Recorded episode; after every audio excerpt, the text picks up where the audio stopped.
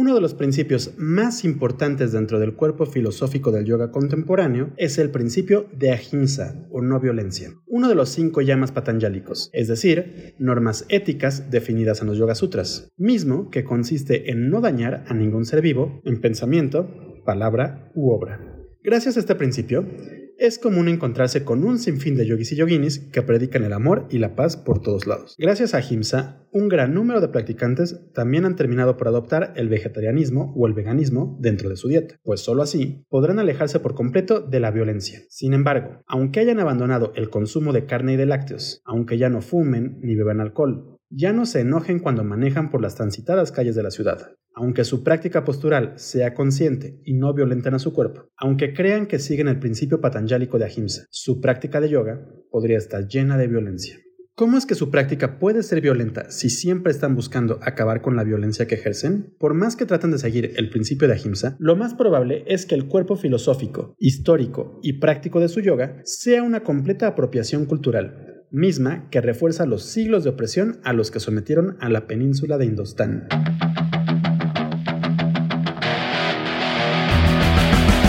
Yoga, una disciplina ancestral que se convirtió en uno de los negocios más lucrativos de la industria del fitness. ¿Cómo es que esta técnica antigua se convirtió en un negocio espiritual? ¿Realmente es yoga lo que practicamos hoy en día? ¿Qué chingados es el yoga? Yoga y más allá, un podcast en el que buscamos entender la evolución de la práctica de yoga desde su filosofía ancestral hasta la práctica postural contemporánea. Acompáñanos a profundizar en esta práctica, entender sus conceptos y desmenuzar su historia.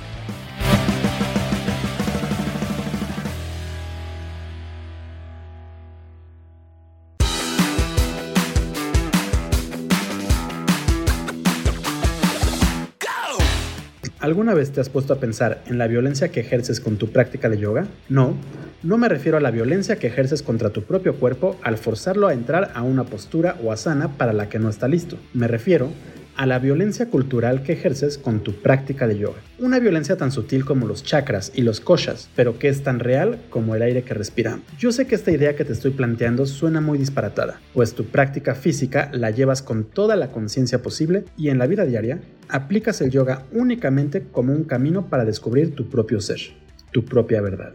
Tu yoga es espiritual y personal, y con él no buscas violentar a nadie. Y tienes razón, pero la violencia surge cuando tu práctica de yoga deriva de un proceso de apropiación cultural y opresión.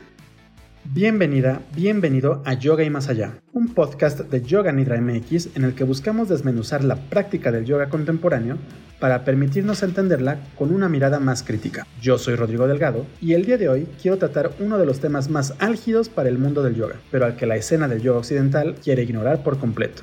Como seguro ya lo estás pensando, me refiero a la apropiación cultural dentro del yoga. ¿Por qué es importante?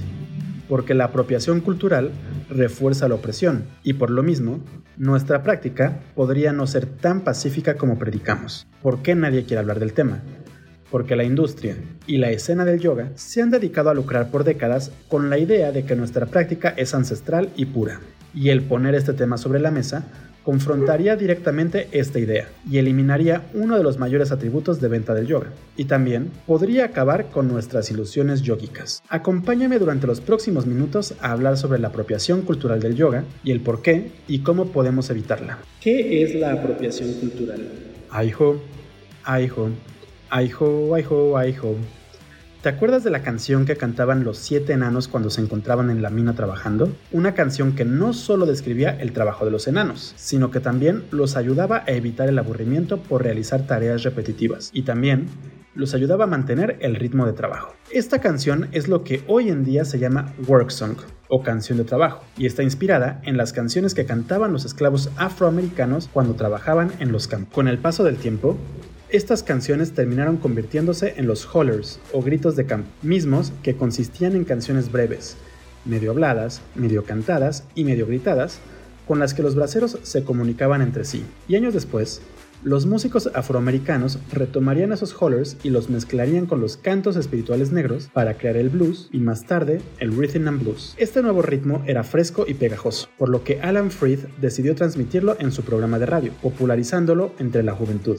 Pero el rhythm and blues era un ritmo afroamericano y la sociedad blanca no estaba dispuesta a entretenerse con algo que hubieran creado los negros. Fue así que la misma industria musical decidió blanquear este nuevo estilo musical, modificando el tipo de letras de las canciones e interpretándolas únicamente por artistas blancos. La industria también cambió el nombre del ritmo y lo nombró rock and roll robándose la herencia cultural afroamericana y transformándola para que fuera completamente blanca, creando una industria multimillonaria. ¿Y esto qué chingados tiene que ver con el yoga?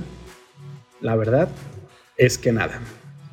Esta historia que te acabo de contar no tiene nada que ver con el yoga, pero sí es un ejemplo sencillo de lo que es la apropiación cultural, y por lo mismo podría ayudarme a explicarte mejor este concepto. ¿Qué es la apropiación cultural?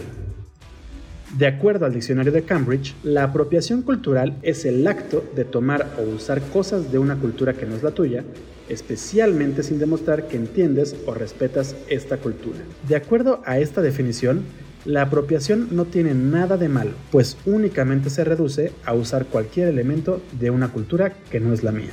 Es más, incluso podríamos decir que no nos estamos apropiando de la cultura, sino que estamos apreciándola.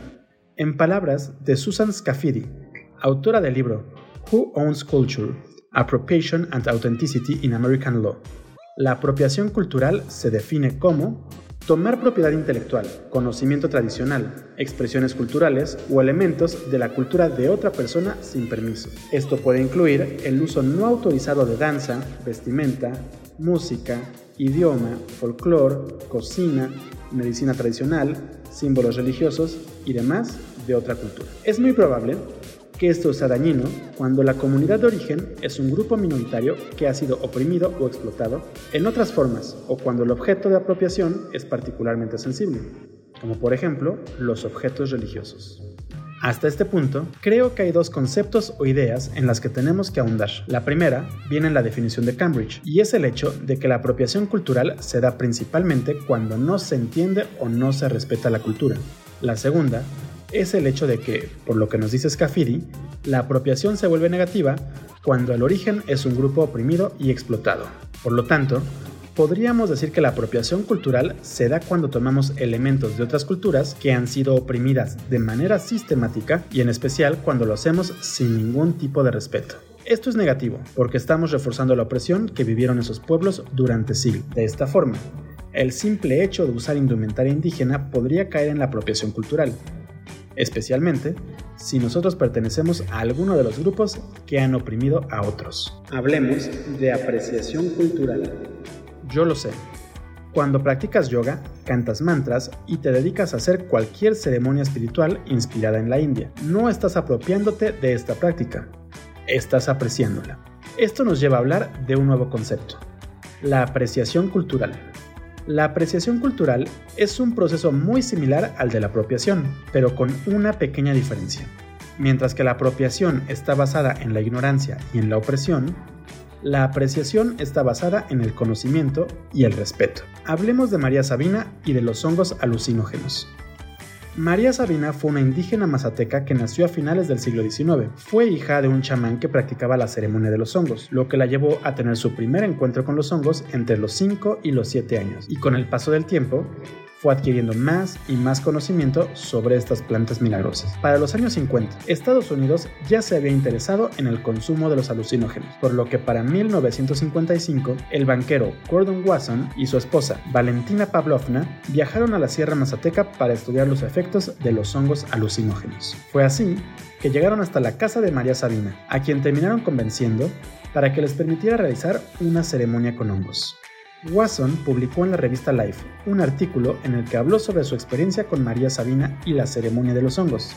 Esto llamó la atención de un gran número de estadounidenses, principalmente beatniks y después hippies, quienes viajaron a Oaxaca para conocer a la santa y experimentar los efectos alucinógenos de los hongos. En un principio, esto podría no tener absolutamente nada de malo, pues los extranjeros terminaron enriqueciendo a María Sabina y a los demás habitantes del pueblo. Y aunque las culturas occidentalizadas solemos pensar que el dinero lo es todo en la vida, para los mazatecos el dinero no tenía nada de positivo.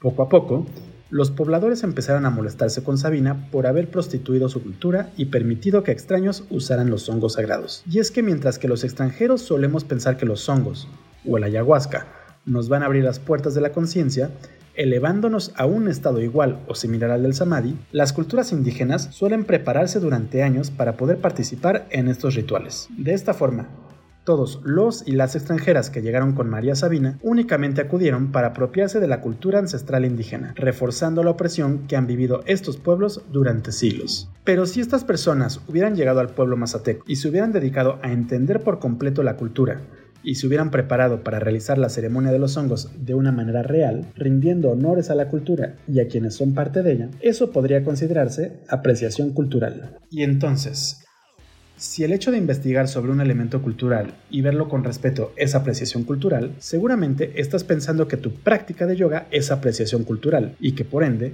no tiene absolutamente nada de mal. A fin de cuentas, vas todos los días a clase de yoga para realizar tu práctica postural.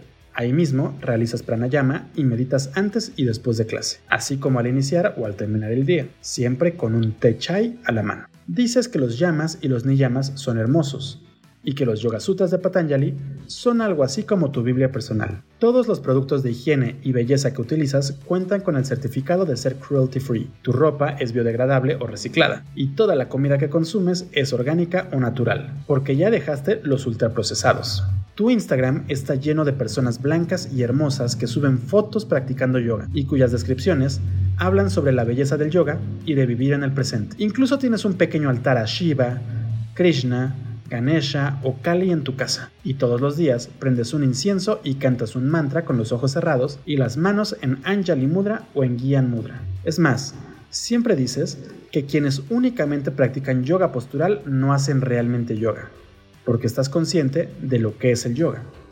¿Dónde podría estar la apropiación en todo esto? Es claro que esto es apreciación cultural, ¿Dónde podría estar la apropiación en todo esto? El proceso de colonización del yoga.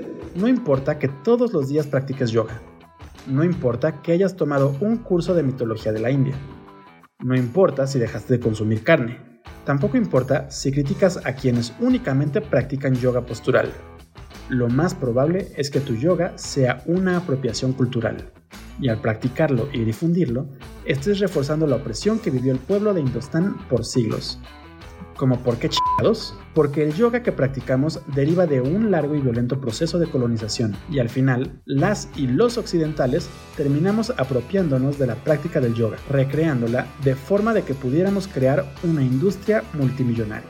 Quizá para este momento me respondas dándome una cátedra sobre la historia del yoga. Algo así como, pero el yoga nació en los Vedas y se desarrolló en los Upanishads. Después, Patanjali lo sintetizó en los Yoga Sutras, siendo un yoga meditativo. Y más adelante, Swami Swatmanara creó el Hatha Yoga Pradipika, donde se dio importancia a la postura, dando paso a la práctica como la conocemos. Práctica que, por cierto, fue rescatada por Krishnamacharya, quien la sacó de las cuevas para llevarlas a las masas. Bueno, si escuchaste los 7 episodios que llevo de este podcast, quizá no estés pensando todo esto y sepas a qué me refiero. No voy a ahondar mucho en la historia del yoga occidental, pues tardaríamos varias horas y por eso dediqué 3 capítulos a la misma. Pero sí hablaré brevemente del proceso de colonización de la India. Desde el siglo VIII de nuestra era, la India fue invadida por musulmanes, proceso que culminó en el siglo XVI con el Imperio Mogol. Estas incursiones permitieron un intercambio entre musulmanes y yogis, incorporando conceptos de ambas culturas entre sí. Para el siglo XVII, la Compañía Británica de las Indias Orientales inició lazos comerciales con el Imperio Mogol, buscando exportar especies desde la India. Poco a poco, fueron ganando poder político y económico, gobernando violentamente sobre todo el subcontinente. Y para el siglo XIX, el poder ya había pasado oficialmente a la corona británica. Durante tres siglos, los británicos se dedicaron a desprestigiar las prácticas del yoga, describiendo a los yogis como bárbaros y delincuentes. Sin embargo, desde finales del siglo XIX, diferentes grupos ocultistas empezaron a acercarse a la filosofía y prácticas orientales, enfocándose en el yoga gracias a los poderes sobrenaturales que se adquieren con la práctica del yoga. El punto es que el acercamiento que realizaron estos grupos a las prácticas del yoga fue únicamente a través de los textos que ya habían sido traducidos al inglés y también a través de otras técnicas ocultistas occidentales como la clarividencia. Los grupos ocultistas crearon su propio cuerpo filosófico del yoga, mezclándolo con las prácticas ocultistas de moda. Uno de estos grupos fue la Sociedad Teosófica, un grupo que había adquirido mucho poder desde sus inicios, gracias a que sus miembros solían ser personas influyentes en diferentes ámbitos. El punto es que esta sociedad mudó su sede a la India, donde se dedicaron a dialogar con políticos, monjes, gurús y personalidades de la India, logrando que estos grupos adoptaran gran parte del cuerpo filosófico del yoga teosófico, permitiendo que éste se propagara también por la India. Vivekananda y Krishnamacharya, dos de los personajes más importantes en la historia del yoga, fueron influenciados directamente por las ideas teosóficas, por lo que incorporaron el teosofismo en el yoga que enseñaron. Por ejemplo, la idea de la existencia de siete chakras con colores que evolucionan junto con el arco iris es una idea que surgió de estos grupos. De hecho, Elena Blavatsky, Leadbeater y Annie Besant son unas de las principales influencias para crear el sistema de chakras que conocemos hoy en día. Por cierto, en la India existían un sinfín de sistemas de chakras con diferentes números de centros energéticos, colores y formas. Otra idea que surge del colonialismo de la India es la definición que le damos a la práctica del yoga. Hoy decimos que yoga significa unión y que esta es una unión entre cuerpo, mente y espíritu. Y sí, la palabra yoga deriva del término sánscrito yuga, mismo que suele traducirse como unión, pues inicialmente se refería a la unión que se da en la yunta, el aparato con el que se juntan a los bueyes. Sí, también se puede decir que el estado de samadhi se da cuando logramos entrar en un estado de conciencia alterada o en contacto con Dios. Entonces, sí podemos decir que esa es la definición de yoga, pero ni en los Yoga Sutras, ni en el Hatha Yoga Pradipika, ni en los Vedas, ni en los Upanishads o demás textos clásicos del yoga se da una definición tan clara, tan pura y tan perfecta como la de la unión entre cuerpo, mente y espíritu. En este punto, es importante mencionar que cuando Krishnamacharya empezó a desarrollar su sistema de yoga postural, la YMCA ya se estaba expandiendo en la India. Y durante ese tiempo, el slogan que usaba la organización era cuerpo, mente, espíritu. ¿Notas el patrón? Resulta que en aquella época, la idea de la cultura y educación física se habían permeado por todo el occidente, gracias al método de gimnasia sueca desarrollado por Henry Kling. De esta forma, se había creado la idea de que un cuerpo sano llevaría a una mente sana. Y una mente sana, agregaron los cristianos, también te llevará a un espíritu sano.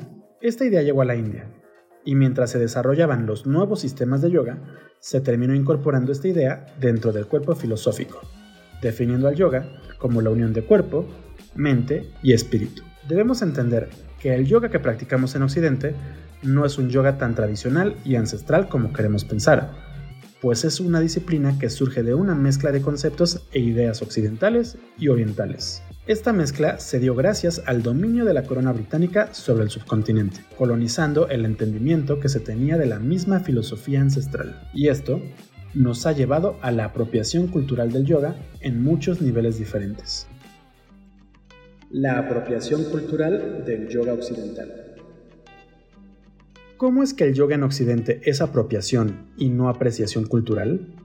Como verás, hoy en día practicamos un yoga adaptado a la visión occidental, un yoga en el que se quitaron los atisbos religiosos, aceptando una espiritualidad universal, para que la mayoría cristiana y católica se sienta cómoda practicándolo. Un yoga que afirma seguir los pasos del Ashtanga Yoga Patanjálico mientras se dedica principalmente a la postura, relegando la práctica de Samyama, un yoga racional que se olvida de los siddhis. Un yoga sencillo que se aleja del ascetismo para permitirnos practicarlo en las ciudades. Un yoga en el que la disciplina se reduce únicamente a unas cuantas tareas cotidianas y no a un estilo de vida completo. Un yoga industrial. Todo esto me huele a apropiación cultural y es que las y los occidentales terminamos adueñándonos de los conceptos del yoga para crear un nuevo sistema filosófico y práctico que tiene poco o nada que ver con el yoga clásico. Pero no estamos haciendo ningún mal, solo estamos apreciando la cultura del yoga, estarás pensando. Pero no, no estamos apreciando la cultura yogi real.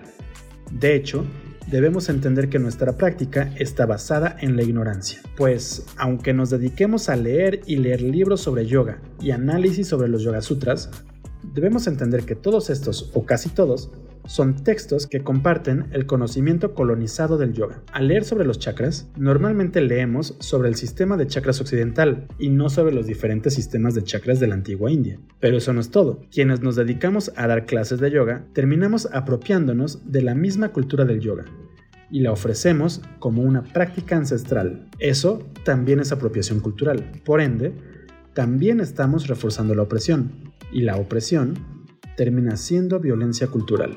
Y esa misma violencia va en contra del concepto de ahimsa o no violencia del que tanto hablamos los y las yoginis contemporáneas. Ahimsa, apropiación y yoga. ¿Qué podemos hacer para que nuestra práctica no sea opresiva? Con todo esto que he dicho, no quiero desprestigiar la práctica del yoga, pero sí quiero que entendamos las consecuencias culturales de la misma, y por lo mismo busquemos una forma de evitar esas consecuencias, buscando una verdadera apreciación de la cultura yogi ancestral. Existe una delgada línea entre la apreciación y la apropiación, y nuestro trabajo es tratar de cruzar la línea o acercarnos lo más posible a la apreciación real. Existen un sinfín de cosas que podemos hacer para buscar acabar con la apropiación de nuestra práctica y de las clases que impartimos. Lo primero es investigar, y no me refiero a investigar en los libros de yoga que encontramos en la sección de superación personal de las librerías de prestigio. Me refiero a investigar la historia y el origen del yoga que practicamos hoy en día. Para ello, te invito a buscar los textos y libros de las y los académicos que se han dedicado a investigar la historia del yoga contemporáneo y desde ahí empezar a buscar información sobre los personajes y grupos que se involucraron en la misma. Debemos empezar a cuestionarnos todo lo que sabemos del yoga, su historia, sus conceptos, su práctica, su filosofía y su industria. Además, es muy importante que como maestras o maestros de yoga y también como practicantes nos dediquemos a leer los diferentes textos que se desarrollaron a lo largo de los siglos. Y no digo que leamos el Rig Veda, pues este es un texto demasiado extenso y en el que realmente no se habla sobre yoga. Pero sí digo que busquemos los diferentes Yoga Upanishads, el Bhagavad Gita, los Yoga Sutras y el Hatha Yoga Pradipika. Pero también vale la pena que busques otros textos que describen la práctica antigua de yoga, como el Heranda Samhita, el Shiva Samhita, el Hatha Ratnavali, el Sat Chakra Nipuruna, el Yoga Vashista y el Data Yoga Shastra, entre otros. Quizá el único problema al que nos podemos enfrentar es que no existen muchas traducciones al español de muchos de estos textos, pero buscando en internet seguramente encontrarás alguna. Al acercarnos a estos textos, podremos conocer la filosofía y la práctica del yoga tal como se concibió y cómo fue evolucionando poco a poco. Con esto podremos entender las diferencias entre el yoga clásico y el yoga contemporáneo, empezando a decolonizar nuestro propio conocimiento y práctica, lo que nos permitirá compartir las verdaderas enseñanzas del yoga ancestral y occidental de igual forma. Además, al dedicarnos a conocer todos los aspectos de la cultura del yoga y, por qué no, de los hinduismos, podremos acercarnos más a la apreciación cultural. Con esto, nos alejaremos un poco de la violencia cultural de la apropiación cultural, permitiéndonos cumplir más cabalmente con la idea de ahimsa o de no violencia. Por si fuera poco, también dejaremos de caer en las mentiras y omisiones que se crearon con las interpretaciones de los grupos ocultistas occidentales, permitiéndonos acercarnos más a la verdad. Y como sabrás, esto nos permitirá seguir el principio de Satya, o hablar siempre con la verdad.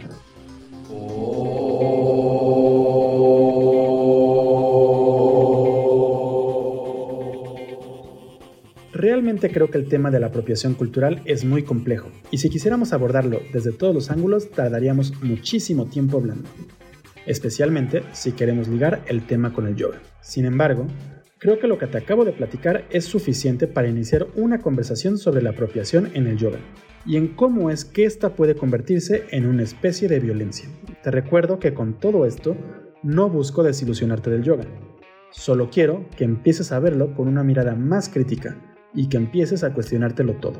Al final, tal como lo dijo Jesús en el Evangelio de Juan, en el versículo 32, Veritas vos liberavit, la verdad os hará libres. Frase que encaja directamente con el Jnana Yoga, o el yoga del conocimiento. Un yoga con el que se busca alcanzar la liberación o el moksha a través del conocimiento. Por lo pronto, te invito a cuestionar tu práctica de yoga profundizar todo tu conocimiento sobre esta disciplina y abordarla desde diferentes puntos de vista.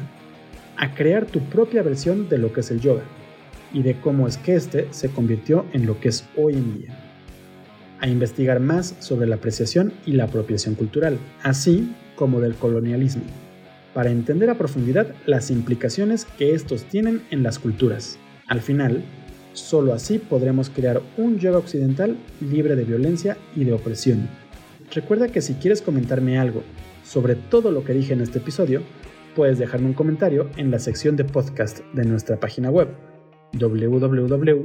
www.yoganidra.com.mx. En este portal también podrás encontrar un montón de información general sobre el yoga occidental, sobre las implicaciones de la apropiación cultural y sobre las posturas de yoga más comunes en las clases posturales. También podrás encontrar algunos Upanishads, manuales medievales de yoga y textos clásicos traducidos al español. Y si quieres más contenido al respecto, también puedes seguirnos en nuestras redes sociales. Nos encuentras en Twitter, Facebook, Instagram y YouTube como Yoga Nidra MX. Muchas gracias por haberme acompañado en este episodio. Yo soy Rodrigo Delgado y nos escuchamos en el próximo capítulo de Yoga y Más Allá. Hasta pronto.